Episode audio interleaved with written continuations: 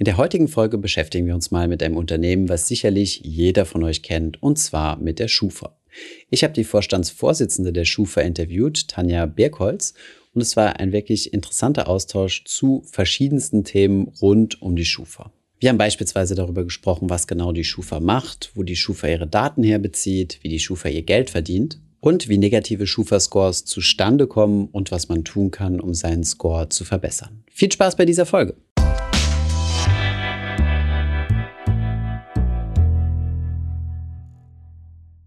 Wir haben heute Tanja Birkholz zu Gast zum Interview und sie ist Vorstandsvorsitzende der Schufa, ein Unternehmen, was sicherlich äh, ja die meisten von euch kennen werden. Heute ist mal kein Anlagethema, sondern äh, es wird vermutlich eher so in diese Kreditrichtung zu gehen. Aber auf jeden Fall mal, äh, Tanja, herzlich willkommen auf diesem Kanal.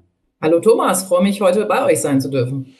Ich habe äh, jede Menge Fragen bekommen, habe ich dir vorab ja schon gesagt, äh, über Instagram. Und äh, ja, ich habe daraus mal ähm, ein Gesprächsleitfaden gemacht. Aber steigen wir doch direkt einmal an und ähm, mit der, vielleicht mit, mit einer bisschen basiceren Frage. Was ist denn so die Geschichte der Schufa und ähm, warum gibt es die überhaupt? Das ist eine total spannende Frage. Ich glaube auch eine wichtige Frage, um es zu verstehen, wo wir herkommen, ähm, Thomas. Die Schufa wurde gegründet 1927. Mhm. Und äh, was war die Idee? Es war die Idee eines Mitarbeiters der Berliner Elektrizitätswerke. Mhm. Der ist nämlich von Haus zu Haus gegangen und ähm, hat sozusagen den Strom direkt Kasse am, an Haustür sozusagen äh, kassiert. Und daher wusste der natürlich ziemlich genau, wer bezahlen kann und wer nicht bezahlen kann.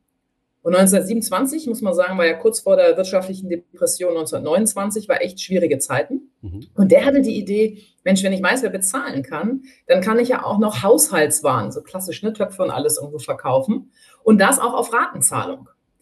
Und äh, die Idee hat er weitergesponnen und hat gesagt, hm, das kann ich auch anderen Unternehmen anbieten, damit auch die äh, Geschäfte machen können. Denn nochmals, es war eine Zeit, ähm, wo man eigentlich Geschäft machen wollte, aber nicht so richtig wusste, mit wem man es denn eigentlich noch tun kann. Hm. Denn wenn viele Kunden von dir nicht zu zahlen, ne, die deine Rechnung nicht bezahlen, dann wird es natürlich auch für das Unternehmen immer essentiell. Und deswegen gilt es ja immer so eine Balance zu finden, mit wem kannst du gerade noch Geschäft machen und wem, wem eben nicht mehr. Mhm. Und das war der Gründungsgedanke, wie die Schutzgemeinschaft für allgemeine Kreditsicherung, wie es ja so wahnsinnig schön und sexy heißt, mhm. äh, entstanden ist. Es kommt also, der Grundgedanke der Schufa ist, Geschäft möglich zu machen. Mhm. Aber äh, Geschäft, also kreditfinanziert. Ne? Also wenn ich jetzt direkt was kaufen ja. möchte oder so, oder zumindest, sagen wir mal, Geschäfte, vielleicht nicht unbedingt Kredit, aber wo häufig oder wo längere Cashflows entstehen, beispielsweise wenn ich äh, mieten möchte, muss ich ja auch eine Schufa-Auskunft in der Regel äh, mitgeben oder zumindest wird es immer häufiger von den Vermietern ähm, verlangt. Ähm, wem gehört denn die Schufa? Also es ist ja ein privates Unternehmen, richtig? Genau, also von dem Gründungsgedanke, den wir eben gerade diskutiert haben, ausgehend, das ist eben eine Idee eines, eines Privatmanns gewesen und hat es dann eben geteilt mit Unternehmen. Mhm. Und insofern ist es ein privatwirtschaftliches Unternehmen und ähm, die Schufa gehört, die Anteilseigner der Schufa sind, ich sag mal, quer durch die äh, deutsche Industrie, wesentlich die Banken, ja, mhm. auch da quer durch alle Säulen, Privatbanken, Sparkassen, Genossenschaftsbanken, aber auch der Handel mhm. ist beteiligt an der Schufa. Okay, also die sind die Anteilseigner tatsächlich. Also genau. gibt es da so eine Aufteilung? Also wie, oder ist das nicht öffentlich einsehbar? Also wer da. Doch, gibt eine Aufteilung. Ähm, in großen Teilen ist es sozusagen beim Banken, sagen wir mal ganz grob, irgendwie drei Viertel und der, der Rest ist sozusagen dann Handel und äh, da kann man auch nennen, ähm, am bekanntesten und öffentlich ähm, ist die Otto Group beispielsweise. Mhm, okay, verstehe. Und äh, wie verdient die Schufa Geld? Na, die Schufa verdient Geld wesentlich im Unternehmenskundensektor. Das ist sozusagen das große Standbein, äh, indem sie eben Unternehmen, wenn du was kaufen möchtest, auf Rechnung kaufen möchtest oder eben einen Kredit in Anspruch nehmen möchtest, ähm, bei uns anfragen, weil die kennen dich ja nicht. Du bist ja nicht sozusagen, wenn man Nachbarn ist, dann kann man das anders lösen, aber gerade in einer digitalen Welt, in der sozusagen auch anonymen Welt, weiß man jetzt nicht wirklich, wer ist denn der Thomas? Mhm. Und dann fragen die bei uns an. Und ähm, wir nutzen dann im Grunde genommen die Daten faktisch, um das Vertrauen zu schaffen zwischen dem Unternehmen und dir, mhm. ähm, zu sagen, ja klar, der, der, Thomas hat, äh, der ist gut, der hat schon äh, meinetwegen Kredite gemacht, die hat er zurückgezahlt oder es liegt uns zumindest keine negative Informationen vor. Und das ist sozusagen das Hauptstandbein ähm, äh, und mit das Geschäft mit unseren Unternehmenskunden. Aber geht auch darüber hinaus. Ne? Die Schufa ist sehr bekannt für das Thema Bonität. Mhm. Aber es geht heute auch, und damit verdienen wir auch unser Geld, um Betrugsprävention. Ähm, gerade jetzt im E-Commerce, ne, in Corona-Zeiten ein großes Thema gewesen, das Thema Cyberrisiko, Cyberkriminalität. Geht aber eben auch, dass wir Lösungen anbieten für Unternehmenskunden, um Geldwäsche zu verhindern, Terrorismusfinanzierung. Ja, mhm. auch ein, ein, großes Thema, ein sehr, sehr stark wachsendes Thema. Und das wird dann Banken angeboten, oder? Das wird den Banken angeboten, mhm. ganz genau. Und ähm, also den Banken bzw. allen Firmen, die es brauchen. Es brauchen heute nicht nur Banken, sondern wenn du äh, Güterhändler bist, meinetwegen äh, Gold verkaufst oder Notare, Immobilienmakler. Bei all diesen Branchen ist das Thema Geldwäsche ein, ein zunehmendes Thema und sind auch regulatorisch verpflichtet, äh, Prüfungen vorzunehmen. Mhm. Wir verdienen, das ist der Unternehmenskundensektor, wir verdienen aber auch im Privatkundensektor äh, zu einem kleineren Anteil, aber, aber Geld äh, einmal über das Thema ähm, ich sage mal, Datentransparenz, auch das Thema Bonitätszertifikate, was du angesprochen hast, ähm, aber auch den Identitätsschutz. Ne? Okay, also auch da die, die Absicherung deiner Daten, also zu, zu scannen, ob deine Daten irgendwo missbraucht oder geklaut worden sind und verwendet werden. Mhm, das ist interessant, gerade bei solchen Leaks, also wenn irgendwelche Plattformen gehackt werden. Im Kryptobereich kommt das ja regelmäßig vor, sowas wie zum Beispiel Coinbase, wo dann mal äh, Personalausweisdaten verloren gegangen sind, solche Dinge. Okay, super interessant. Was kostet denn eigentlich so eine Abfrage also von der, von der Bank? Also wenn ich jetzt ein Girokonto oder ein Finanzprodukt eröffnen möchte, ähm, ich meine, ich kenne das ja dann, wenn man so einen Kontoeröffnungsantrag durchgeht, ist dann irgendwo so eine Klausel von so ja, 15, 15 bis 20 Zeilen, wo dann heißt, ich stimme zu, äh, dass die, meine Daten mit der Schufa geteilt werden oder umgekehrt, dass eine, dass eine Abfrage bei der Schufa gemacht wird. Ähm, Gibt es da Preise? Also was, was kostet da so eine Abfrage? Du, das ist total unterschiedlich, sage ich dir ganz ehrlich. Ne? Das kommt im Grunde auf die Anzahl der Stücke an. Ähm, das kommt im Grunde darauf an, was für Prüfroutinen. Ist es nur eine Bonität oder gehört noch Betrugsprävention etc. dazu? Mhm. Das kann ich dir gar nicht sagen. Das ist wirklich individuell. Mhm. Beziehungsweise würde jetzt die Wettbewerber freuen, wenn ich es allzu transparent machen würde. Verstehe. Ähm was ist denn, also du hast jetzt mehrfach Bonität gesagt, äh, ich kann mir darunter was vorstellen, aber willst du es vielleicht nochmal ganz kurz ähm, erklären für, für die Zuschauer, was, was Bonität ist und was ihr da konkret machen müsst, um so eine Bonität festzustellen. Ja, gerne. Ich glaube, das ist ein guter Punkt. Ne? Die Begriffe so Score, Bonität ist ja echt, echt schwer zu begreifen oder äh, sehr, sehr, sehr abstrakt. Ähm, faktisch, wenn, wenn man einfach mal dran denkt, man möchte einen Kredit haben. Ne? Mhm. Kredit äh, kommt aus dem lateinischen credere und hat mhm. was mit Vertrauen zu tun. Also im Grunde genommen geht es darum, zu verstehen, äh, wird der Thomas oder der Tanja mit, mit hoher Wahrscheinlichkeit zumindest ähm, den Geldbetrag vollständig und auch fristgerecht zurückzahlen. Das ist eigentlich die Frage bei der Bonität, ja, die Zahlungsfähigkeit äh, sicherzustellen. Und gerade die Banken sind auch regulatorisch verpflichtet, eine sogenannte Kreditwürdigkeitsprüfung vorzunehmen. Ja, da sind die gesetzlich zu verpflichtet. Und ähm, genau das findet dann auch statt. Und jetzt ist ja die Situation, wenn du, insbesondere wenn du ein neuer Kunde bist, der Thomas kommt zum ersten Mal eben bei dem Händler rein äh, oder taucht im Shop auf, dann bist du unbekannt. Ja? Und ähm, das wissen wir selber wir geben einem guten Freund eher Geld als irgendjemand Unbekannten. Bei jemand Unbekannten würden wir es uns einfach schlau machen. Ja, Mensch, wie, wie verhält er sich denn so? Zahlt er typischerweise seine Rechnung? Und genau das äh, ist im Grunde die Schufa. Dort werden einfach die Informationen hinterlegt, ähm, um dieses Geschäft zwischen dir und den Unternehmen äh, möglich zu machen. Und das ist vielleicht nochmal wichtig, welche Informationen werden hinterlegt, werden einfach nur die Informationen hinterlegt, die man wirklich braucht, um einschätzen zu können, wirst du diesen Kredit ähm, zurückzahlen. Oder eine Kreditkarte hat ja eine Kreditlinie. Ne? Also überall, wo ein sogenanntes kreditorisches Risiko dahinter steht. Mhm. Ja, also wo es sein kann, dass du einfach einer Zahlungsverpflichtung doch nicht nachkommst, da spielt das Thema Bonität eine Rolle. Und nur die Informationen werden dann eben auch gespeichert. Mhm. Das sind so klassisch deine persönlichen Daten. Das sind aber zum Beispiel schon nicht Familienstand und Nationalität, das heißt immer, das wird nicht benutzt. Ja. Ähm, das sind da Informationen, wie viele Girokonten du hast, ne, wie viele Kreditkarten du hast, ähm, hast du Kreditverträge, wie viele Kreditverträge hast du, hast du sie typischerweise zurückgezahlt, äh, gab es mal Zahlungsstörungen. Und diese Daten werden dann unterschiedlich lang, maximal drei Jahre, äh, gespeichert. Mhm. So. Ist es wirklich so? Also vielleicht wollte ich später nochmal drauf eingehen, aber ist es wirklich so, dass alle Daten nach drei Jahren gelöscht werden? Ja, sogar unter, also Unterschied, manchmal sogar schneller. Ne? Also wenn du jetzt ein, ein Girokonto hast, eine Kreditkarte und äh, du kündigst die und löst die auf, dann, dann wird das sofort gelöscht. Okay. Ja? Aber solange ähm, die, die also der, der Vertrag besteht, also mein Kreditvertrag, solange der besteht, also bleibt es auch in der Schufa drin. Also bis, also ist erst nach, drei Jahre, nachdem das Produkt quasi aufgelöst wurde, richtig? Genau, also das ist aber auch eine ganz wichtige Information. Das ist, ähm, ich muss mal auch nochmal aufklären, das heißt immer so, boah, habe ich einen Schufa-Eintrag? Das wäre ja schlimm, ne? Das ist so negativ besetzt, auch mhm. wenn, wenn, wenn mich Freunde fragen, so, oh, habe ich einen Schufa-Eintrag? Und ich sage, ich hoffe, du hast einen. Weil die meisten Schufa-Einträge sind einfach positiv, mhm. ähm, weil du hast einen Kreditvertrag gehabt, du hast den vertragsgemäß zurückgezahlt das ist ein super Indikator für Unternehmen. Mensch, okay, der hat schon mal was gemacht, ähm, der hat zurückgezahlt, alles gut. Äh, wie gesagt, jede Information ist eigentlich in der Regel positiv. Ne? Mhm. Mal davon abgesehen, wenn du natürlich deine Rechnung nicht bezahlt hast, bist mehrfach gewarnt worden, ne? hast eine Information bekommen, dass es zum Schul Schufa-Eintrag kommen kann und hast immer noch nicht bezahlt, äh, dann wird es natürlich etwas unangenehmer. Dann kommen wir sozusagen in den Bereich der negativen Daten. Mhm. Aber die meisten Daten sind positiv für den Kunden, weil er dadurch bekannt wird. Mhm. Ja, ich glaube, so Schufa-Eintrag steht halt zunächst einmal symbolisch für einen Negativeintrag, aber ja, ja. leider ähm, falsch. Okay. Wo, wo bekommt man denn die, oder wo bekommt ihr denn die Informationen her? Du hast gerade mal angesprochen, äh, überwiegend so Konto, Kreditkartendaten und so, das ist ja relativ klar, dass das äh, also von den Banken vermittelt wird. Dafür habe ich ja quasi dann unterschrieben bei Kontoeröffnung, Kreditabschluss, äh, Handyvertrag eröffnen und solche Dinge. Ähm, was gibt es denn sonst noch so für Quellen, äh, wo, wo ihr die Daten herbezieht? Also es ist in der Tat die wesentliche Quelle ne, ähm, von allen Vertragspartnern, quer durch die, äh, die verschiedenen Branchen. Du hast das angesprochen, über Banken, Versicherung, äh, Handel etc. Und dann natürlich öffentliche Verzeichnisse. Also ein maßgeblich Verzeichnis ähm, ist das Thema zum Beispiel der, des Schuldnerverzeichnisses. Mhm.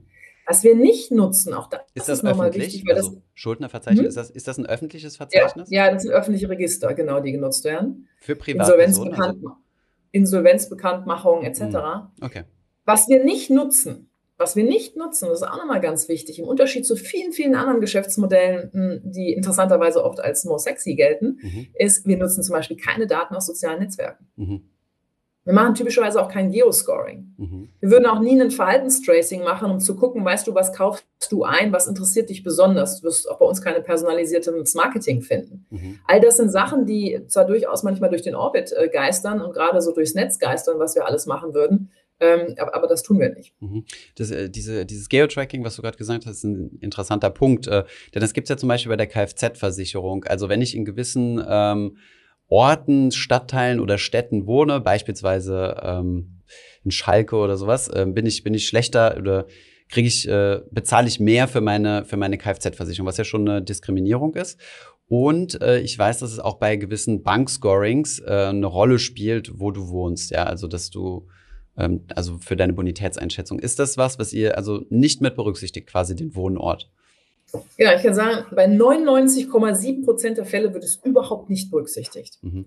Es gibt eine Ausnahme, dieser kleinen Anteil der Fälle, die da drin stecken, wenn du, wenn du wieder gar nicht bekannt bist. Mhm. Ja, was, was, wie gesagt, das ist immer eigentlich das Schlimmste, ne? Wenn du im Netz nicht bekannt bist, zwischen beim Vertragspartner nicht bekannt bist, dann ist der einfach unsicher, soll er mit dir Geschäft machen oder nicht. Mhm. Dann auf explizite auch Zustimmung sozusagen des, des Vertragspartners, dann wird teilweise Geoscoring genutzt. Mhm. Das bedeutet. Also insofern hast du bei uns in der, wie gesagt, in, in, in fast allen Fällen kein Geoscoring. Mhm. Ja, bei 0,3 Prozent der Fälle hast du gerade gesagt.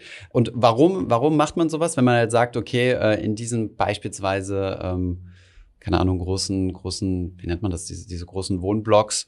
Äh, dort kommt es häufiger zu Ausfällen und deswegen ähm, aufgrund der statistischen Wahrscheinlichkeit gehen wir davon aus, dass deine, deine Bonität geringer ist. Du musst mal gucken aus meiner Sicht, wo das Unternehmen herkommt. Das Unternehmen kennt dich nicht. Das Unternehmen äh, überlegt jetzt einfach, das Unternehmen würde grundsätzlich diesen Vertrag nicht machen. Mhm.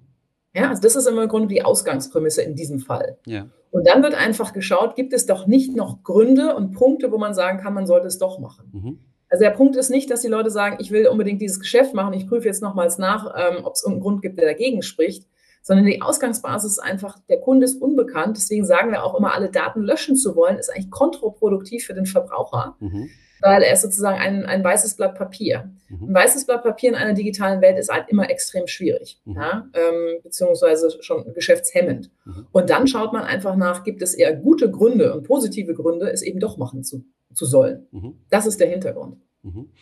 Okay, jetzt gibt es ja noch ähm, eine Thematik, das ist ja das Thema äh, Falscheinträge, hört man ja immer relativ häufig von, äh, auch äh, ja, also wenn man über die Schufa liest, ist ja meistens so, wie gehe ich mit, äh, mit Falscheinträgen um und solche Thema, Themen. Ähm, hast du Zahlen dazu, wie viel, also prozentual auf alle Einträge oder bei wie viel Prozent der Bevölkerung es tatsächlich falsche Einträge gibt? Wie kommen die zustande und wie kann ich damit umgehen? Also, Falsch negative ist ja eigentlich nur das Interessante, ne? Falsch positive ja? ist ja nicht schlimm. Falsch negative ist ja nur der, die Problematik. Genau, also ich glaube, was, was, was wichtig ist, es ist in der Tat ein ganz, ganz kleiner Teil. Ich kann mir jetzt gar nicht genau die Zahl sagen. Es ist wirklich ein ganz, ganz kleiner Teil, äh, wo das tatsächlich stattfindet. Es äh, geht immer so durch die Gazetten, irgendwelche großen Zahlen. Mhm. Ganz ehrlich, wenn du das mal hörst, würde ich das gerne, dass du es mir schickst, mhm. ähm, diese Zahlen, weil ich dies gerne dann validieren würde. Ja? Mhm. Ähm, so. Was, was ich definitiv empfehle und was für uns ja auch von großem Wert ist, ähm, du hast äh, die Chance auf eine kostenlose Selbstauskunft, dass du dir anschaust und guckst, im Grunde sind das die Daten, sind die korrekt? Mhm. Ja? Ähm, das ist kostenlos einmal im Jahr, gibt aber auch im Grunde Produkte, die wir anbieten, wo du beispielsweise, es gibt so einen Update-Service, da wirst mhm. du immer wenn eine Anfrage bei der Schufa ankommt von einem Vertragspartner, wirst du darüber über SMS informiert. Habe ich ja auch. Ist ganz spannend. Das ist auch einfach eine Korrekturfunktion, um zu wissen, was man gerade gemacht hat. Ne? Mhm. Auch wie man sich gerade verkäuferisch äh, oder käuferisch äh, verhält. Mhm. Ähm, äh, das heißt, das sind auch Produkte, die diese Transparenz bieten. Und ähm, definitiv, wenn du sagst, da ist irgendwo ein Fehler drin, bitte sofort melden. Was dann passiert ist, ähm, wir klären das ab. Und in der Phase, dass wir das abklären, wird sofort im Grunde genommen auch ähm, sozusagen ein Sperrvermerk reingenommen zu diesem Datum, wo du sagst, das stimmt einfach nicht. Mhm. Das wird also dann auch nicht mehr beauskunftet. Ja? Mhm. Das ist irgendwie ganz, ganz wichtig. Wir müssen natürlich, und warum, warum ähm, löschen wir da nicht sofort? Wir müssen natürlich erstmal gucken, ähm, stimmt das? Weil wir haben natürlich auch Situationen, dass jemand sagt, gerade bei Negativeinträgen, nee, das stimmt nicht. Und wir müssen uns dann einfach schlau machen, ähm, stimmt es wirklich nicht oder stimmt es eben vielleicht doch? Ja? Mhm. Weil dann ist so ein bisschen Aussage gegen Aussage äh, Vertragspartner meldet, Verbraucher sagt nein. Und mhm. ähm, trotzdem bist du geschützt in dieser Phase, wo wir es abklären, indem eben ähm, gesperrt wird die Information. Das bedeutet, die Negativinformation wird nicht kommuniziert oder grundsätzlich keine Bonitätsauskunft äh, wird mitgeteilt? Genau, also bestimmte Informationen werden durchaus noch mitgeteilt, mhm. ähm, aber ähm, äh, genau, es steht unter, unter einem Vorbehalt dann und die Negativinformation geht so nicht mehr raus. Mhm, okay, verstehe. Und wie entstehen solche Negativeinträge? Also ich habe das äh, beispielsweise mal mitbekommen, ähm, dass jetzt beispielsweise es irgendwie Abbuchungsprobleme gab beim Handyvertrag oder sowas, dass die die falsche Kontonummer oder einen Zahlendreher in der IBAN drin hatten und dann der, äh, der Mobilfunkanbieter sagt, äh, ja, hier wurde nicht bezahlt, obwohl es deren Fehler ist und die tragen das dann ein. Ähm, ist das so ein typischer Fall oder wie, wie kommt sowas zustande? Nein, also ich meine, das ist kein typischer. Ich meine, um, um überhaupt melden zu dürfen an die Schufa, gibt es klare Meldevoraussetzungen. Also mhm. zum Beispiel auch wenn du eine Mahnung bekommst, die erste Mahnung, das passiert ja jedem von uns, ne? also mir auch mir passiert das, ja, mhm. ähm, ist dir irgendwie durchgerutscht, ähm, dann, dann passiert gar nichts. Mhm. So, dann, klar, immer gut ist es dann, wenn man sofort zahlt, auch äh, bei der zweiten Mahnung, zwischen erster Mahnung und zweiter Mahnung müssen vier Wochen liegen. Mhm. Ähm, bei der zweiten Mahnung muss dann im Grunde darauf hingewiesen werden, äh, dass es zu einem Schufa-Eintrag kommen kann. Mhm. Mm, dann äh, würde es, wenn du die Forderung bestreitest, also wenn du sagst, tut mir leid, aber das ist gar nicht, die Mahnung passt gar nicht zu mir und du bestreitest es, auch dann darf nicht an die Schufa gemeldet werden. Also mhm. es gibt ganz, ganz klare Kriterien. Es ist schon äh, typischerweise recht weit in einem, in, einem, ja, in einem Geschäftsprozess oder in einem Rechnungsprozess, dass jemand nicht bezahlt hat, ähm, bis es bei uns überhaupt landet. Mhm, okay, interessant. Ähm, dann gibt es noch das Thema Mehrfachabfrage, wo ja häufig, äh, wo die Leute sich häufig unsicher sind. Beispielsweise, ich möchte Immobilienfinanzierung machen und äh, klappe jetzt mal drei, vier Banken ab, um zu schauen, wie da so die Konditionen sind. Bei jedem Mal, wenn ich die Bank sehe, fragen die eigentlich schon relativ früh den Schufa-Score ab. Also bevor man quasi ein komplettes Dossier erstellt hat, fragen die zunächst einmal den Schufa-Score ab. Und jetzt gibt es ja das Gerücht, äh, kannst du mir mal sagen, ob das stimmt oder nicht, dass äh, wenn man so verschiedene Banken abklappert und mehrere Anfragen in derselben Woche oder im selben Monat hat, dass das dann den Score verschlechtert. Ähm, ist das tatsächlich so? Nein, also wenn du gerade, wenn du sagst, im Grunde sind äh, Anfragen zu Kreditkonditionen, ne? mhm. äh, wo du ja einen Vergleich machst, praktisch einen Preisvergleich, das wirkt nicht auf den Score, das ist score-neutral. Mhm.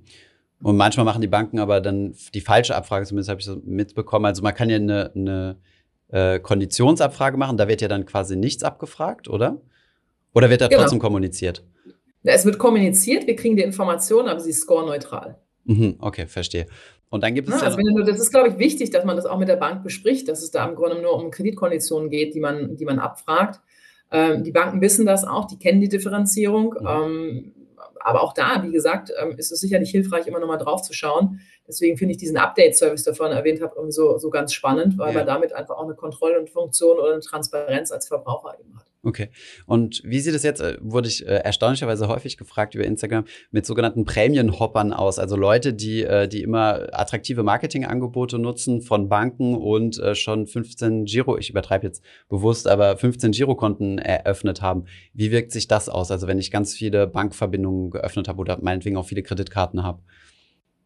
Ja, es ist immer ein bisschen gefährlich, weißt du, auf ein Merkmal zu gehen und zu sagen, wie es sich auswirkt. Ne? Wir haben es immer verstanden, das ist natürlich ein Modell mit von ganz, ganz vielen Variablen, deswegen mhm. ist es immer gefährlich. Aber grundsätzlich kann man sagen, wenn du viele Kreditkarten sammelst oder viele Girokonten, wo du eine Linie drauf hast, also wo du wirklich ins Risiko auch gehen kannst, wo es mhm. passieren kann, ähm, einem Unternehmen, dass du plötzlich zehn Kreditkarten in Anspruch nimmst, ja, ähm, dann ist, dann wirkt das natürlich äh, grundsätzlich negativ auf deinen Score, weil du ja die Chance hast, im Grunde genommen einen relativ hohen Betrag ähm, Kredit aufzunehmen, faktisch. Ne? Mhm. Also das, da geht es, wie gesagt, immer um dieses kreditorische Risiko mhm. und Anzahl von Karten, Anzahl von Konten ist da sicherlich nichts, was dann positiv wirkt. Insofern würden wir auch sagen, solche Geschichten einfach auch im Sinne des, ich sag mal, des, des Finanzmanagements muss halt jeder draufschauen, was ist so mein Nettoeinkommen, äh, was ist meine Ausgabenstruktur ähm, und wie viel macht es eigentlich Sinn und kann ich mir leisten, Kredit zu finanzieren, weil irgendwann muss es halt auch zurückzahlen. Das ist ja die Grundlogik bei all dem, was wir uns anschauen ähm, gehst du einfach zu hohe Zahlungsverpflichtungen ein, die du dann, denen du nicht mehr nachkommen kannst. Mhm. Ich glaube, ich habe da einen relativ schlechten Schufa-Score, weil wir alle Finanzprodukte hier so in Deutschland testen und ich bestimmt schon eine, äh, sechs Depots eröffnet habe und jede Menge, jede Menge Konten. Aber ich muss äh, tatsächlich mal reinschauen und gucken. gucken Aber Depots wäre kein Problem, ne? Weil Depots sind natürlich immer eine andere Geschichte. Da hast du ja eine Vermögensposition, die, die, ah, ja. die nutzen wir gar nicht, die Informationen. Ne? Das ist, deswegen, man muss echt schauen, ist es ein Produkt, wo du sozusagen eine Kreditlinie hast und wo du sozusagen ähm, ja ein Risiko eingehst mhm. oder vielmehr dein Vertragspartner ein Risiko eingeht, dass du nicht mehr zurückzahlst. Und wenn du davon viel sammelst, ähm, klar. Okay, aber das ist auch, das ist auch ein Sonderfall. Aber lass uns mal schauen, wäre ja spannend. Äh, ja, also wenn du Zugriff hast, ich kann dir gerne. Nee, ich nicht. Muss ich, muss da ist der Datenschutz schon klar geregelt, Thomas. Ich kann mir nicht deinen Score anschauen. Okay, gut. War, war eine Fangfrage, nicht Spaß. Ich äh, habe aber auch längere Zeit im Ausland gelebt, deswegen weiß ich gar nicht, wie sich das jetzt äh, ausgewirkt hat. Aber vielleicht nochmal zu dieser Vermögensposition zurück. Das ist nämlich auch eine Frage, die ich mir gestellt habe. Wir reden immer über Kredit, Zahlungsverpflichtungen und so.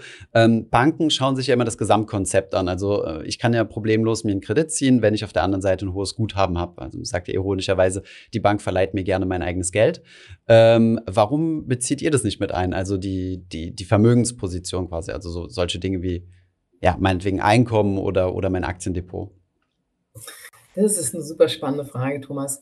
Ähm, ich will mal so antworten. Also historisch ist einfach so, hat die Schufa ja, ich sag mal, ist ein Puzzlebaustein in der Kreditentscheidung oder in der Entscheidung bei den Unternehmen. Sie ist aber nur ein, es muss einem auch bewusst sein. Meistens ist sie nur ein Puzzlebaustein. Mhm. Gibt noch mehr Informationen, die die Banken nutzen. Und die schauen ja in der Tat auf, äh, auf Vermögen, ne, auf Gehaltseingang, die gucken genau. sich dein Konto an. So. Mhm. Natürlich ist es durchaus ähm, eine Entwicklungsstufe, die man sich vorstellen konnte für die Schufa, ähm, dass man auch auf das Konto direkt reinschaut oder du als Verbraucher äh, auch Informationen teilen kannst über dein Konto ähm, und wir sozusagen das zusätzlich ergänzen, die Informationen ja, im positiven Sinne, weil Mensch, du hast einen hohen Gehaltseingang oder du hast eine Erbschaft gemacht und das berücksichtigen könnten im Scoring. Das ist heute nicht so. Mhm. Und man hat ja äh, gesehen, ähm, dass äh, leider ähm, das Thema Kontoeinblick in Kombination mit der Schufa mhm. auch deutlich kritischer gesehen wird äh, als bei vielen anderen Geschäftsmodellen. Ne? Es gibt vielen Verbrauchern ist es gar nicht bewusst, wo sie überall ihr Konto öffnen und was dann alles analysiert wird von einzelnen Geschäftsmodellen. Mhm. Das macht die Schufa heute nicht. Ähm, ist aber ein Thema, wo viele Verbraucher bei uns sagen, Mensch, warum schaut er denn nicht auf das Konto drauf? Dann wüsstet ihr doch dieses und jenes und das und würdet es nicht einfach nur der Bank überlassen. Ja? Mhm. Ähm, da wird man drüber diskutieren müssen. Im Moment nehme ich irgendwo wahr, dass einerseits ein Bedarf ist der Verbraucher, andererseits viele aber auch sagen, ach Mensch, ähm, Kontoeinblick der Schufa will ich nicht zugestehen. Mhm. Wobei, wie gesagt, aus meiner Sicht wäre die Chance, dass gerade wenn du, wenn du mal ähm, einen Negativeintrag hattest, ja, also wenn du in der Insolvenz warst, ähm, dann ist ja in der Tat äh, die Ausfallrate extrem erhöht. Das muss man sagen. Es ist um ein Vielfaches erhöht. Menschen, die in der Privatinsolvenz waren, wenn du einfach mal die Gruppe der Menschen nimmst, nicht den Einzelnen, aber die Gruppe der Menschen, die ähm, werden um ein Vielfaches häufiger, äh, wie, zahlen die wieder ihre Rechnung nicht zurück. Mhm. So. Das kann man natürlich als Unternehmen nicht wirklich ignorieren. Wenn du aber jetzt natürlich einen Kontoeinblick hättest, könntest du viel stärker sagen, nee, pass mal auf, derjenige, das ist einfach, da ist das blöd gelaufen im Leben, ja, das ist vielleicht auch ein Schicksalsschlag, es gibt ja auch manchmal Situationen, wo er gar nichts für kann. Ähm, die Kontoeinführung ist jetzt einwandfrei, mhm. versus jemand anders war in der Insolvenz und hat vielleicht ähm, nicht so eine Disziplin in Finanzdingen jetzt, die er an den Tag legt und geht wieder in Insolvenz ne? und nimmt so ein bisschen andere in die Sippenhaft. Also insofern wäre der Kontoeinblick eigentlich schon eine wichtige und wesentliche Information, aber im Moment, wenn wir beide das jetzt diskutieren und entscheiden würden, würden wir, glaube ich, einen ziemlichen Shitstorm gleich wieder erleben. Ja, also ich habe auch lustigerweise in der Recherche auch äh, bin auf einen Artikel gestoßen, Horror für Datenschützer, Kon äh, Schufa will Kontoauszüge auswerten. Ähm, das ist äh, scheinbar echt ein groß diskutiertes Thema. Kann ich irgendwo auch nachvollziehen, dahingehend, dass jetzt anders, du hast ja das Thema Social Media angesprochen, bin ich auch völlig bei dir, dass da auch massiv äh, Daten ausgewertet werden und äh, vor allem, dass ich da nicht, doch ich stimme schon explizit zu durch die AGBs, aber okay, habt da nicht einen direkten Nutzen von. Ähm, auf der anderen Seite äh, kann ich auch mit Pseudonymen arbeiten, wenn ich im Internet unterwegs bin, was ja bei der Schufa nicht möglich ist. Das heißt, da ist halt der direkte Link zu meiner Person halt da. Ich denke, das ist so ein bisschen die Problematik, die ich da sehen würde. Wie siehst du das? Ja, also ich finde, wie gesagt, äh, für viele, viele wäre es halt eine Riesenchance, diese Informationen zusätzlich zu nutzen. Ne? Und ähm, was man ja machen kann und was wir sogar auch entwickelt haben und sofort in petto hätten in der Schublade, ist ein sogenannter Datenfilter. Also es war ja auch immer die Sorge, dass wir dann Sachen rauslesen, keine Ahnung, welcher politischen Partei bist du oder in welchem Verein, ne? welche Zeitschriften. Das würde man ja alles rausfiltern. Uns interessieren tatsächlich nur Informationen, die Rückschlüsse darauf zulassen lassen, ähm, dass du auch morgen sozusagen einen Kredit oder einen Vertrag zurückzahlst. Und nochmals, immer, immer ja unter dem Gedanken, es möglich machen zu wollen. Ich weiß, dass die Schufa eine total andere Reputation hat, mhm. aber muss man muss sehen, die Unternehmen wollen Geschäft machen, wollen wachsen und der Verbraucher möchte im Grunde genommen einen Vertrag haben. Ja. Es sind also wirklich alles Menschen irgendwie im Spiel, die es eigentlich möglich machen wollen. Und so ist es bei der Schufa eben auch. Und in einer anonymen Welt helfen halt zusätzliche Informationen. Und je schwieriger es womöglich in der Vergangenheit mal für einen Menschen war, umso wertvoller ist eine zusätzliche Information. Und nochmals, man könnte das alles rausfiltern da könnte aus meiner Sicht auch eine Behörde drauf schauen oder irgendeine unabhängige Instanz, ne, die sicherstellen würde, dass da in der Tat überhaupt keine anderen, also ich würde es mit Blut unterschreiben, ich würde da auch einen Verhaltenskanon veröffentlichen, aber für mich auch denkbar ist, dass es da jemanden gibt, der in der Tat darauf achtet, dass das, dieser Datenfilter auch so eingestellt ist. Mhm. Und das wäre ziemlich einzigartig, ne, weil du hast es angesprochen, ein paar andere Geschäftsmodelle ähm, gehen mit den Daten ganz anders um. Die machen gerade die Zahlungsverkehrsdienstleister, wenn die anschaust, die nutzen im Grunde alle Informationen, die da über deinem Konto zu sehen sind und die machen Verhaltenstracing, weil die aus dem Konto ja rauslesen, was dich interessiert, was dich nicht interessiert. Und entsprechend kriegst du personalisierte Werbung. Damit verdienen die ja auch Geld. Mhm. Und das ist das, wo ich sage, das machen wir nicht. Es ist eigentlich schade, dass das so im Bewusstsein der Menschen äh, gar nicht so tief drin ist. Sind wir sicherlich auch mit dran schuld, müssen wir vielleicht öfters drüber reden ähm, dass äh, die Schufa da sehr, sehr klare Grenzen für sich gezogen hat. Hm. Ich denke, so eine Möglichkeit, äh, du hast Regulatorik angesprochen, das ist nochmal so eine, so eine, so quasi so ein externer, der quasi mal drauf äh, schaut. Ähm, eine andere Lösung ist, ähm, würden sich eure Mitbewerber sicherlich freuen, aber das Ganze vielleicht, äh, das Scoring Open Source äh, quasi hinzustellen und zu sagen, okay, jeder kann genau sehen, wie der Schufa-Score errechnet wird, sieht die Einflussfaktoren, ähm, das würde meiner Meinung nach sicherlich für ein, hohen, für ein, für ein höheres Vertrauen sorgen, weil man halt einfach, weil jetzt muss man ja quasi vertrauen für, auf, auf das, was du sagst, ja, ob das jetzt richtig oder falsch ist. Und ähm, aber mit so einer Open Source Lösung, dass man halt quasi den, das selbst einsehen kann, ist natürlich problematisch. Wie gesagt, Mitbewerber könnten das kopieren, verändern oder ähm, es könnte es könnte zu Manipulationen kommen, dass zum Beispiel der Score irgendwo so einen kleinen so eine kleine Schwachstelle hat, dass man da besonders äh, dran arbeitet. Aber wie, wie stehst du dazu? Also, dass quasi jeder seinen Score einsehen kann und auch wieder entsteht. Also jetzt echt mal überlegt vor dem Hintergrund der Debatte, ne? wie mhm. kriegt man das eigentlich aufgelöst, äh, diesen Vorwurf der Intransparenz? Jetzt muss man sagen, das Thema Score-Modell ähm, ist ja nicht so, dass es den Behörden nicht vorgestellt werden würde und dass es nicht bekannt ist. Ne? Aber ich habe in der Tat über das Thema Open Source mal drüber nachgedacht. Das muss man ganz ehrlich sagen, das ist ja ein statistisches Modell. Mhm. Also wenn du das schon mal irgendwie mit einer Gruppe von Menschen verprobst, äh, ist der Anteil der Menschen in so einer Gruppe, die sagen, boah, echt, Statistik fand ich in der Schule schon total ätzend, äh, relativ hoch. Also, dass uns Open Source, und ich bin großer Fan von Open Source in bestimmten Themen, ne, mhm. jetzt weiterbringt bei der Weiterentwicklung eines statistischen Modells, mhm da habe ich große Zweifel. Da habe ich eher die Sorge, dass sozusagen ähm, 80 Millionen Bundesbürger, jetzt gut, nehmen, die, ja, nehmen die Kinder mal raus, irgendwie aller DFB jetzt mitdiskutieren, wie das Score-Modell sein sollte. Mhm.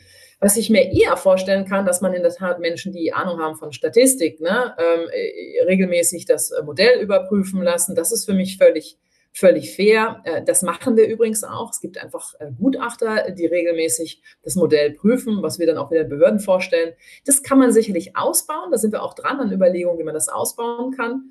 Aber ich glaube einfach nicht dran, ähm, dass Open Source uns wirklich weiterbringt, weil für die meisten Menschen, also ist, ist es einfach so, dass sie sagen, pass mal auf, ich will einen Vertrag haben, ich will wissen, wie ich positiv auf meinen Score einwirken kann und der Rest interessiert mich ehrlich gesagt nicht. Sage, das ist so eine intellektuelle Debatte Einzelner mhm. äh, und das kannst du dann auch mit Einzelnen diskutieren. Und da muss ich jetzt irgendwie einen Weg finden zwischen dieser Grundsatzfundamentaldiskussion der Offenlegung, die Einzelne aus meiner Sicht interessiert, mhm. aber nicht wirklich die breite Bevölkerung, äh, die einfach nur einen Vertrag haben möchte und Begleitung des einzelnen Verbrauchers, der sagt, ne, erklär mir mal, was ich denn eigentlich besser machen kann. Und mhm. erklär mir mal, so wie du mich jetzt auch fragst, was sind denn so die Variablen und wie die wirken. Mhm. Und da, das haben wir auch ganz klar gesagt, müssen wir uns ähm, andere, ja, müssen wir uns der, der, der Frage stellen und überlegen wir uns auch gerade, wie wir dieses Thema Score, was echt ein, ein schwieriges Viech ist, weil es ist groß, es hat verschiedene Variablen, die mhm. wirken aufeinander, wie wir das bestmöglich erklärt bekommen da sind Mitarbeiterteams auch dran, die haben auch schon äh, ganz, ganz coole Ideen entwickelt, gab auch erste Verbrauchertests. Mhm. Wir landen allerdings auch, Thomas, bei der Frage, dass viele sagen, was soll ich denn damit? Was ist denn schon, was ist, was ist denn ein Score? Was ist eine mhm. Kreditwürdigkeit? Was ist Bonität? Also wir werden sehr, sehr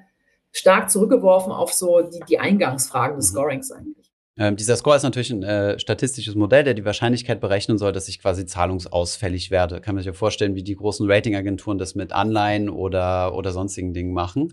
Ähm, Ab welchem Score, also auf was scoret ihr? Also ist das eine Skala von 1 bis 100 und ab welchem Score würdest du mir vertrauen? Also Geldline. Du, ähm, ich, also das ist immer blöd, aber ich kann dir keine finale Antwort geben, weil am Ende des Tages, was, was steckt dahinter? Der Score bringt dir zum Ausdruck ähm, die Wahrscheinlichkeit dessen, dass du den Kredit bezahlen wirst. Mhm. Und von 100 Kunden fallen immer ein paar aus. Mhm. Und wie viele Leute ausfallen und nicht mehr leisten kann, hängt letztendlich auch was damit zusammen, was für nicht für eine Marge habe. Ne? Also ähm, wie, wie hart umkämpft ist womöglich der Markt auch in meiner Branche. Also es gibt Branchen, die sagen, wenn 10 von 100 Kunden ausfallen, ist, das sagen die meisten, ist für mich noch völlig in Ordnung.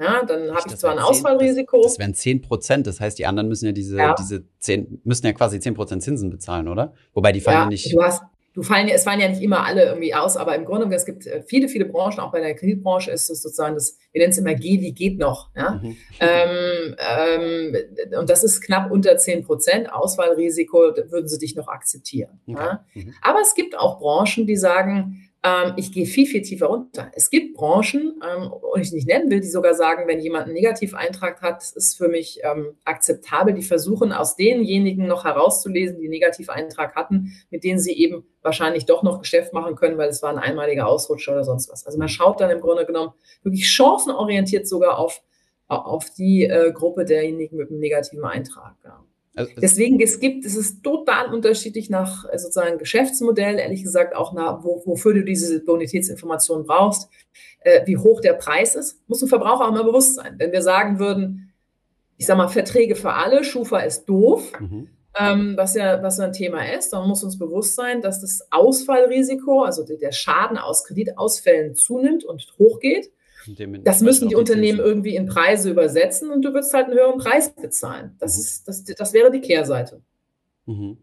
Ähm, guter Punkt, was du ansprichst. Ähm, wir sind ja, also wir produzieren ja Content im Internet und äh, sind deswegen, schauen deswegen auch, äh, was, was so Themen sind, was die Leute interessiert, also was die Leute googeln. Und ein super, also gerade im Kreditbereich, einer der häufigsten Suchbegriffe überhaupt ist äh, Konto oder noch häufiger Kredit ohne Schufa. Ähm, mhm. Was steckt denn dahinter? Also gibt es wirklich äh, Kredite, bei denen keine Bonität geprüft wird? Oder ja, wie, wie funktioniert das? Also bei manchen einfach ein, ein Marketing-Gag, um die Leute anzuziehen. Ne? Mhm. Und bei manchen äh, auch schon fast betrügerische Intention, muss man ganz offen sagen. Also ja, das habe ich manchmal auch das Gefühl, ja, bei den Webseiten. Ne? Ähm, also es ist auch nicht nur, kommt nicht nur von uns, sondern kann man auch bei den Schuldnerberatungen nachlesen, dass die wirklich davor warnen. Weil Unternehmen müssen eben einfach abschätzen können, ähm, so würdest du ja auch machen. Wenn, wenn, wenn wir nochmals im Privatleben Geld verleihen, mhm. dann ist bei den meisten Menschen, manche immer sagen, okay, gebe ich dir auf alle Fälle, Geld ist mir egal. Aber den meisten Menschen geht zumindest intuitiv, äh, rattert da was los im Sinne von, ja, glaube ich, kann ich vertrauen, er verdient genug Geld oder hat ja Geld auf, auf der hohen Kante von Oma oder sonst was. Ja? Mhm. Und äh, so rastern sie das ab und sagen, ja, mache ich, äh, gebe ich dir. Nochmals, in der anonymen Welt braucht das Unternehmen ja irgendeine Information über dich. So, und jetzt gibt es die Möglichkeit, die Schufa zu nutzen oder eine andere Kreditauskunftei. Vielleicht steht nur Schufa, kein Schufa, aber es wird eine andere Auskunftei genutzt. Ah, ja. Oder aber sie nutzen ähm, eine, eine Kreditversicherung. Ja? Oder aber sie sind bereit, höhere Verluste zu tragen. Diese höheren Verluste, die sie haben, werden sie sich aber bezahlen lassen. Mhm. Das heißt, du zahlst typischerweise einen signifikant höheren Preis für dieses Produkt was, wenn du bei den anderen keinen Kredit bekommen hast, darauf hindeuten lässt, dass das wahrscheinlich ein Preis ist, der zu hoch für dich sein wird und der dich sogar wirklich in eine schwierige Situation reintreiben kann. Mhm. Das heißt, es wirkt oft ähm, ja, verstärkend negativ für den Menschen, weil er in einer Situation, in der er es tatsächlich nicht mehr sollte, dieses mhm. Nein muss man dann eben auch mal akzeptieren ähm, bei einem Kredit, ähm, wird ein Kredit angeboten mit hohen Gebühren, mit hohen Zinsen mhm. und der macht die Rückzahlung natürlich nochmals schwieriger. Mhm. Und dann gibt es ehrlich gesagt auch mal noch die Gruppe der leider ähm, auch ähm, ja, nicht integren Angebote, wo du womöglich eine erste Gebühr bezahlst äh, für eine Kreditbeantragung und ähm, die Gebühr ist dann weg und einen Kredit hast du auch nicht. Mhm. Ja. Also für eine Achtung vor der, auf der Bahnsteigkante. Ja, sich, also ja, ich meine, die Leute, ich, ich merke das ja äh, so, wenn wir, mal, wenn wir mal schauen, was Werte so die Leute sind, die sowas googeln, sind das ja meistens Leute, denen wirklich das, das Wasser hier steht, ne? also wirklich äh, bis zum Hals und äh, die ja dann schon quasi in so einem, so auf dem besten Weg Richtung Privatinsolvenz sind. Und klar ist das dann, ist das äh, ist es schädlich? Ich bin, ich sehe das Ganze auch sehr kritisch, also die ganzen äh, Kreditvergleichsplattformen und so weiter, weil im Endeffekt treiben die die Kunden ja dazu, Kredite aufzunehmen, die sie im Zweifelsfall nicht unbedingt haben müssten, ja, so Konsumkredite oder solche Sachen, aber Klar, also wenn man Kredit ohne Schufa googeln muss, dann ist es äh, schon ein Zeichen dafür, dass man eventuell auf den nächsten Kredit verzichten sollte. Aber manche Leute haben auch keine Wahl. Ja, die müssen, die müssen halt irgendwie an Geld kommen, sonst heißt es halt Privatinsolvenz.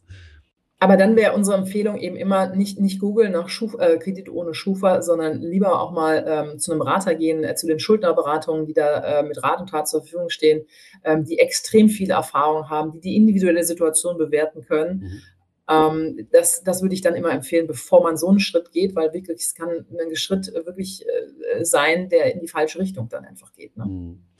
Was kann ich denn machen, ähm, wenn mein Score jetzt aus welchen Gründen auch immer nicht so top ist, ähm, um den zu verbessern? Das ist auch so eine der häufigsten Fragen, die wir gekriegt haben.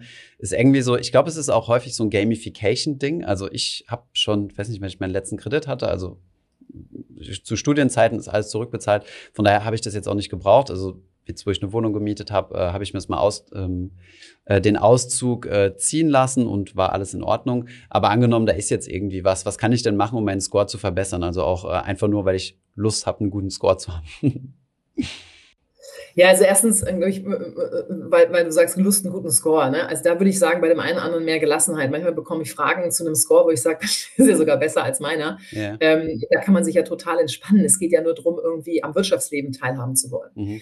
Bei denjenigen, wo es kritisch ist, ist der Rat natürlich ähm, recht simpel. Ne? Meine, du musst halt einfach deine Sachen äh, rechtzeitig bezahlen ähm, äh, und musst natürlich und solltest draufschauen, das war ja vorhin das Thema, dass du nicht zu viele Kredite bzw. Kreditkarten, Girokonten hast, wo du die Chance hast, sozusagen in ein, in ein Negativsaldo zu rutschen, also Kredit aufzunehmen, äh, weil dann wird halt einfach die potenzielle Rückzahlung schwieriger. Es ist wie immer, ein einen, einen, klaren Blick zu haben auf das, was kann ich mir eigentlich leisten. Ne? Mhm. Ähm, das ist irgendwie essentiell. Und insofern äh, nicht der, der, der, Versuchung erlegen, ähm, eine Kreditkarte zu nehmen, nur weil sie irgendwie einen besonderen fancy Aufdruck hat oder mhm. weil es irgendwie eine, eine fancy Bude ist, äh, weil dahinter steht halt einfach eine Linie, eine Kreditlinie und wenn du die in Anspruch nimmst, kannst halt, und du nimmst es in, in, auf drei Kreditkarten in Anspruch oder dein Girokonto und machst noch irgendeinen Kreditvertrag mit, mit Saturn, mhm. ähm, weil du irgendwie einen Fernseher haben willst, dann wird es halt manchmal einfach schwierig. Und das ist genau das, was dann passiert. Ähm, und wo dann die Menschen reinrutschen und äh, da muss man dann eben einfach aufpassen. Und ansonsten wird man individuell draufschauen müssen, wenn es halt schon sehr weit gediehen ist. Mhm. Ähm, kann man immer nur empfehlen, wenn man, wenn die Mahnung einsetzt, natürlich erst äh, zu bezahlen.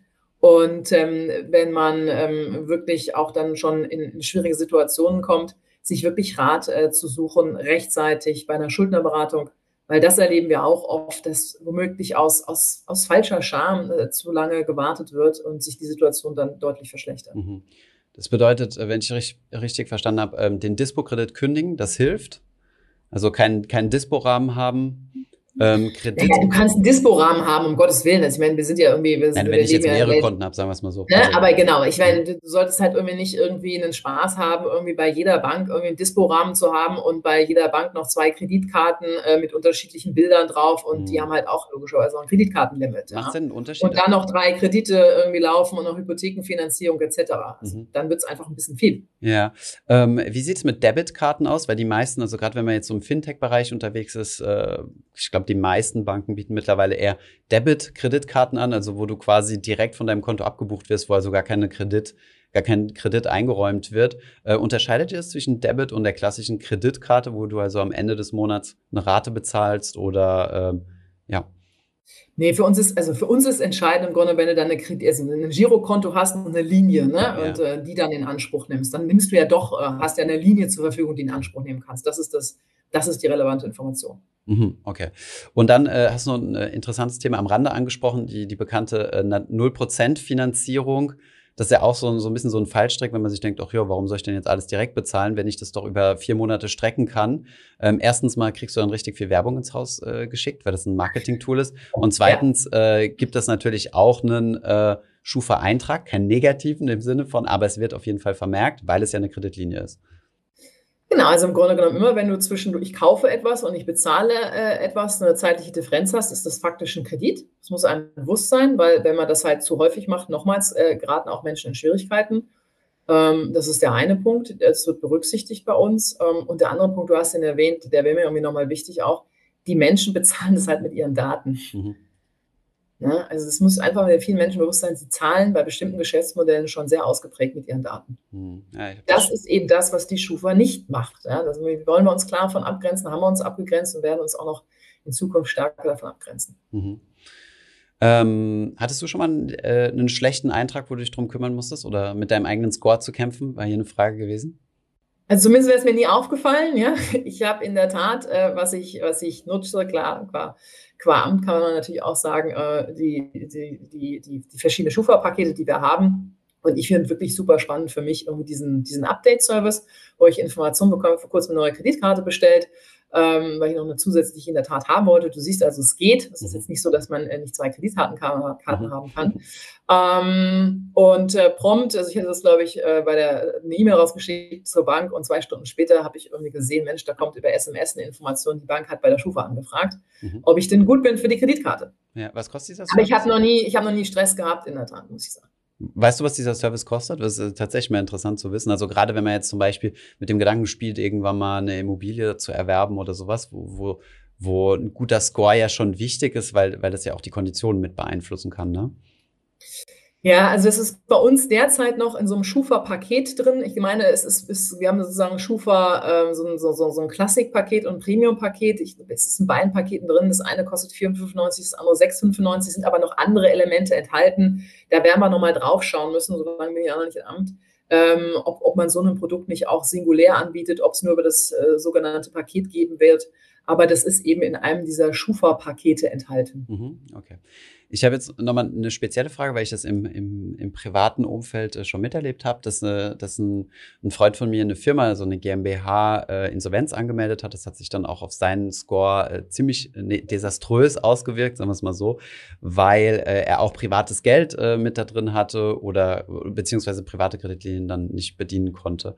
Ähm, ich wollte nochmal auf den Punkt eingehen, ab wann denn das Thema äh, durch ist. Das heißt, selbst wenn du eine Privatinsolvenz hingelegt hast und die, die erfolgreich durchgestanden, da wurde ja die Zeit jetzt auch nochmal äh, reduziert, dann ist nach drei Jahren wird es ausgetragen, richtig? Genau, taggenau nach Erteilung der Restschuldbefreiung ähm, wird äh, das ausgetragen, ganz genau.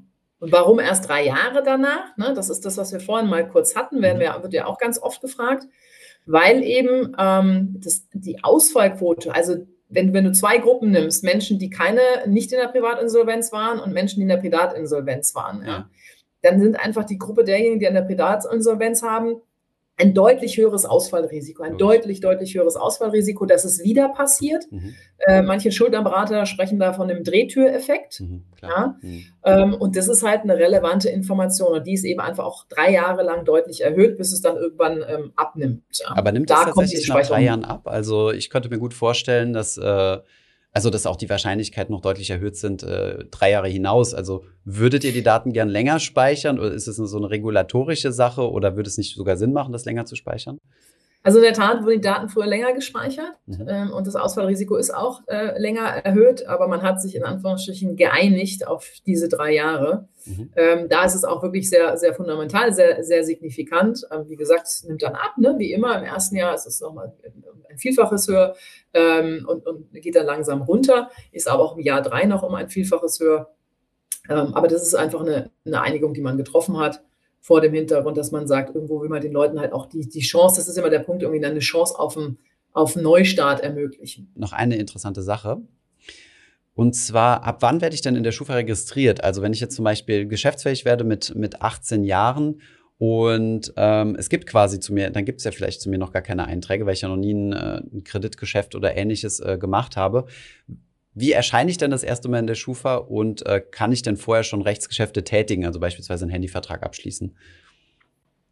Nein, ein Rechtsgeschäft kannst du natürlich tätigen. Du gehst ja zum, zum Vertragspartner hin und möchtest irgendwie zum Beispiel ein Handy haben, ne? gerade ja. wenn man vielleicht aus der Ausbildung kommt ähm, mhm. oder in die Ausbildung reingeht.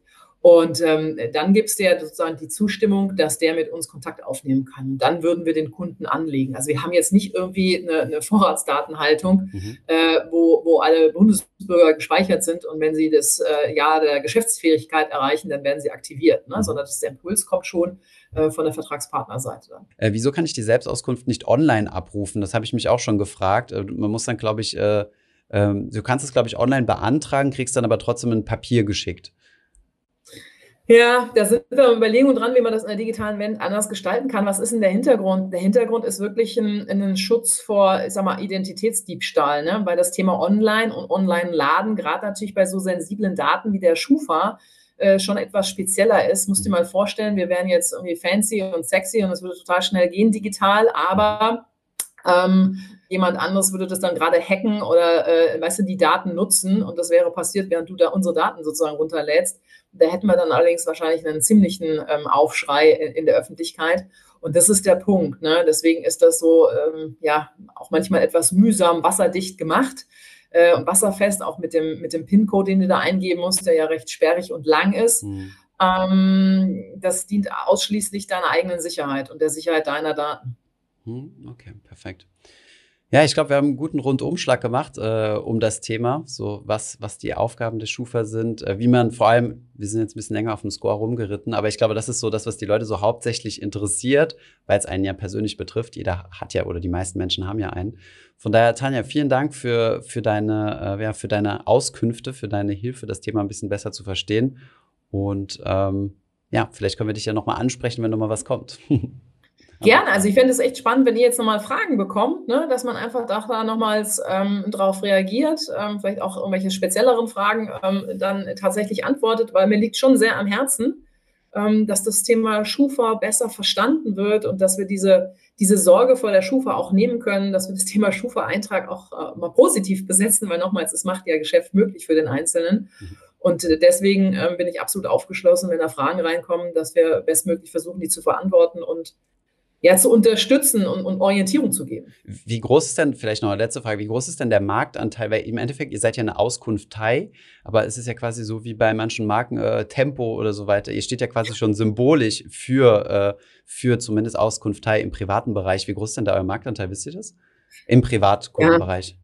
Im Privatkundenbereich sind wir natürlich äh, sehr, sehr stark. Ne? Da sind wir führend. Das ist einfach so. Deswegen hat sich die Marke auch entsprechend entwickelt. Gibt aber auch andere, äh, gibt schon andere Anbieter. Äh, gibt ja auch sozusagen der eine oder andere Fintech, der das äh, mhm. versucht und macht. Mhm. Ähm, aber es ist, wie du sagst, ne? Schufa ist so ein, so ein Reflex äh, wie Tempo, nur Tempo ist etwas positiver besetzt, würde ich sagen. Äh, die Erkältung als solche nicht, aber das Tempo mhm. dann schon. Mhm. Und da müssen wir uns halt hinentwickeln, ne? dass wir, wie ich immer sage, irgendwie die Schufa muss zur helfenden Hand für Verbraucher werden ähm, sie wirklich in Finanzfragen ähm, positiv begleiten.